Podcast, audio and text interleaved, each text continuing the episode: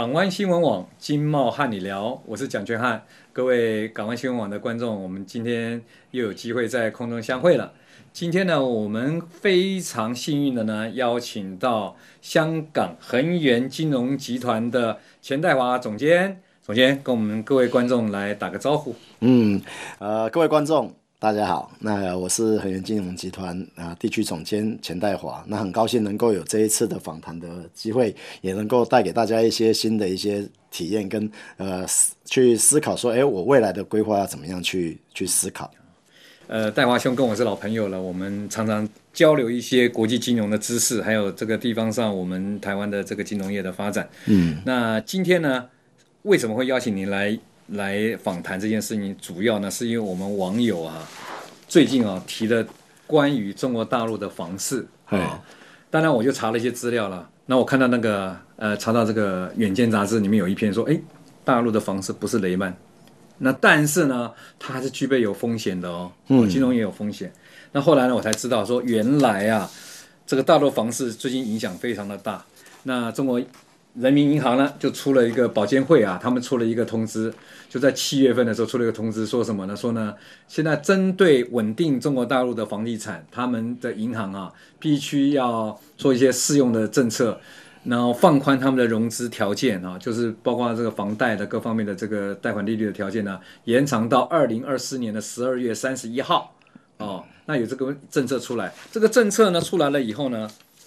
我因为我看那个倩姐的节目，雷倩雷雷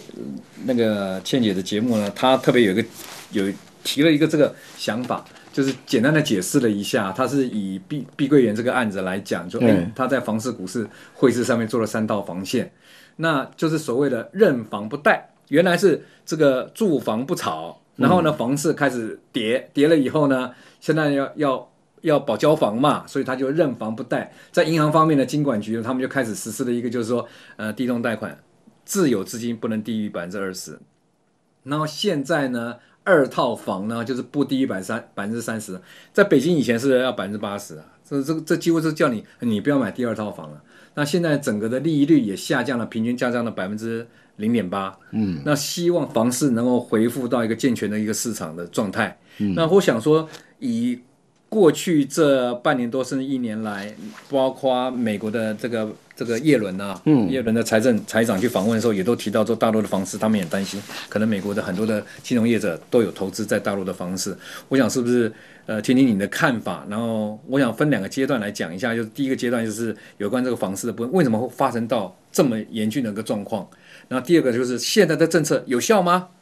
好，呃，因为因为等于说呃。这个大陆的情况下，二零一四年的时候，因为他们等于说在做整个的一些房子的更新的，就像台湾都更一样，这样的一个政策里面，其实就让很多的一个刚好建商就搭上了所谓的一个这个政策的一个风潮，所以就开始不断的盖房子。嗯，或这些人的情况下拿到了补助款，他就去买房子。那买房子的情况下。呃，这个这些人他们就哎，我买了之后哎，发现到房地产的增值蛮够的，而且说我房子的套利跟投资非常好，所以这样一直不断累积的情况下，就有点像台湾二三十年前那时候房地产这样子不断的一直不断大家膨胀，就是习大大讲的，对，说那个住房不炒，房子不是用来炒的，是用来住的。对，这个政策就出来了。没错，其实到后来的情况下，你想这样的一个高杠杆的状况的情况下，一定大家觉得说，我为什么要工作？我只要买房子、卖房子，我就赚钱呢？是这样的情况下，相对会造成很多产业的呃被它的资金的排挤。嗯、就像台湾为什么台湾的现在的也会有打房的部分，呃，央行的部分总裁讲到说，因为整个房市的。比例要在整个银行体系里面走三十趴的部分，那如果超过三十趴，放款的这个部分，如果超过，其实会挤压到其他产业所能够去贷款资金能够运作的，所以中小企业可能贷不到钱呢、啊，全都投到房市啊。那大陆现在的情况下就有点类似这样子，因为啊，银行也觉得说，哎，我今天在房市里面，我的利息可以拿到不错，哎，我的稳定性很好，或者也有房子可以抵押，因为它就跟以前我们的金融机构一样，只要有抵押品，或者只要我们土。土龙跟建龙能够拿到的话，我就觉得说，哎，这是一个很好的标的物。嗯嗯，那所以在这个过程中，当然以这个这样的情况下一直累积到现在，所以才会造成恒大的一个整个的呃状况，跟现在碧桂园的一个情形，所以这样的累积是有一个历史的一个过程。我所了解，像碧桂园或是恒大这两个呃。中国大陆最大的两呃前前十名的哈左右的两个呃房地产公司呢，恒大主要是商用不动产，对，然后这个碧桂园它是住宅，但它的住宅主力是放在三四线城市为主力，而且是以住宅为主。那恒大呢，许家印呢最近呢好像呃跟他太太办离婚，对，然后呢因为整个恒大在中国大陆的房地产的整个的市场的冲击之下，呃可能财政出现问题了。那许家印也在美国申请了一个破产保护。嗯，那政府呢，就是我说的中国大陆的中央政府呢，也开始介入调查，就了解说到底他的所谓的破产呢是恶性破产和恶性倒闭哦，这方面的一个一个调查了。但相对的，好像对于碧桂园的这个呃房地产公司，它的财政的状况啊，他们好像是说要支持他做好保交房，而且呢，对于债务的部分呢，愿意在银行体系来支持他，但是。碧桂园在海外的部分的这债权呢，却好像是宣告说，我可能要延长协商啊。像这样的状况，同样是房地产，为什么中国大陆的政策是不一样？其实我们知道说，整个台那个大陆整个的一些商业不动产，你看现在的深圳或是上海，这些的商业不动产都涨到真的是非常让人家没办法去做所谓的一个投资，或是一些更多人去那边设立公司。那所以在商业不动产的情况下，过高的一个呃。一个价格其实不利于商业的发展。那碧桂园的话，它其实，在三四线城市，它已经符合了所有的政府所要求的一些规则三条的部分。它的规定的情况下，能够在这样的一个好的企业，同样它在发生状况之前，它已经跟所有的市场说：“哎，我现在的呃，可能说。”三十天的一个还还这个债息的部分，我已经有先跟你讲说有这样的，但是他三十天还没到，所以他并不代表说他会出事，他只说我今天会有这样的一个重整，要让我的还款的利息是 OK 的。所以在市场上有很多人说，哎，碧桂园是一个好的企业，其实值得去救它。所以政府我觉得说这样的一个过程里面，不管是降息，不管是让它能够顺利交屋，让整个的产业能够有。有两百多个上下游的厂商都能够去完整的处理，这其实是一个非常好的一个发生。其实台湾二三年十二三十年前，你看长谷、兆镇，后来不管是盛田建设，后来这些的哦东地市，这些这些所有大的建设公司也是倒掉了，后来其实负债很大。可为什么政府那时候都没有去管？其实这个很多的过程里面，其实每一个国家的发展都会有这样的一个风险控管的一个不是很好的地方。所以我觉得在大陆这样的一个发生，恒大的发生跟碧桂园的发生，在未来的一个银行体系跟建设公司，它在经营的部分，它会有很多的思维，不会说像无限的高杠杆、无限的这样扩张的情况下。所以我觉得说，呃，碧桂园它。既然符合政府的一个要求，我觉得说政府就它在未来的情况下，房市它是稳定的，因为你先让它掉到低低起起下，未来会不断的在往上，就是维稳稳定。可能现在目前就是中国大陆目前在金融跟房市方面，先要实施的一个最重要的一个政策的方向嘛。对，那恒大的话，因为商用不动产。那商用不动产是不是因为呃过度的投资呢？还是因为当初炒作太高？还或是说，呃许家印在操作这个过程里面，他那个这财务杠杆用的太太高了，或是国外美国的资金进来的太多了，会影响到中国的金融稳定性？其实恒大这样的商用不动产的东西。呃，一个产业它如果太过于让整个膨胀过头的情况下，其实对对整个的很多的市场上是不安全的。所以恒大的一直不断商业场不断的一个炒作，它它其实这个已经叫炒作了，它不是像碧桂园说，哎，我盖三四线城市，我针对一些百姓的部分。其实，在商业的市场的对对象不一样，对象不同。你其实说来讲。如果大陆的角色来看，他们是希望有更多的外资，有更多东西进来这边来促进他们的产业的升级跟发展。那如果你的商业不动产每个都过高，其实对他们的产业的发展是一个很大的抑制的效果。所以它会让整个下来之后，整个在于合理的价格里面，让国外的更多厂商来持续持有这样的一个东西的一个